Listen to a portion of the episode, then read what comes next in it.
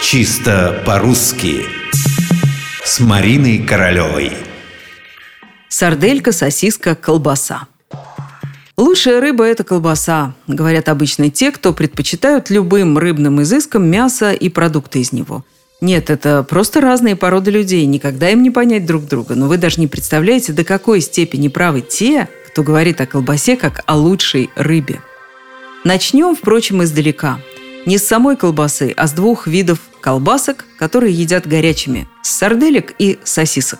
Как определяют сардельку словари? Это толстая, короткая сосиска.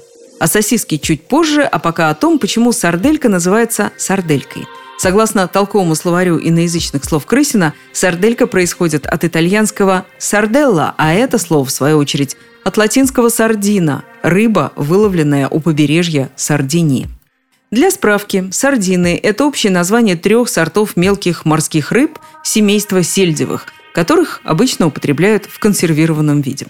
Понятно, что сардельки делаются вовсе не из рыбы, а из мяса, но вот поди ты, связь с сардинами самая прямая. Может быть, из-за внешнего сходства – Сосиска, скажу сразу, по своему происхождению не имеет с рыбой ничего общего. Слово происходит от французского «сосис», которое, в свою очередь, от среднелатинского «сальсиция», а оно, конечно же, от латинского «сальсус» – «соленый». Так что хотя бы здесь обошлось без рыбы.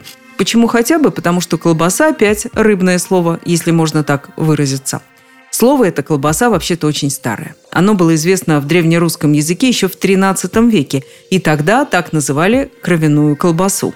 Между тем, как замечает историко-этимологический словарь Черных, у поляков в это самое время оно означало какую-то снеть из рыбного фарша.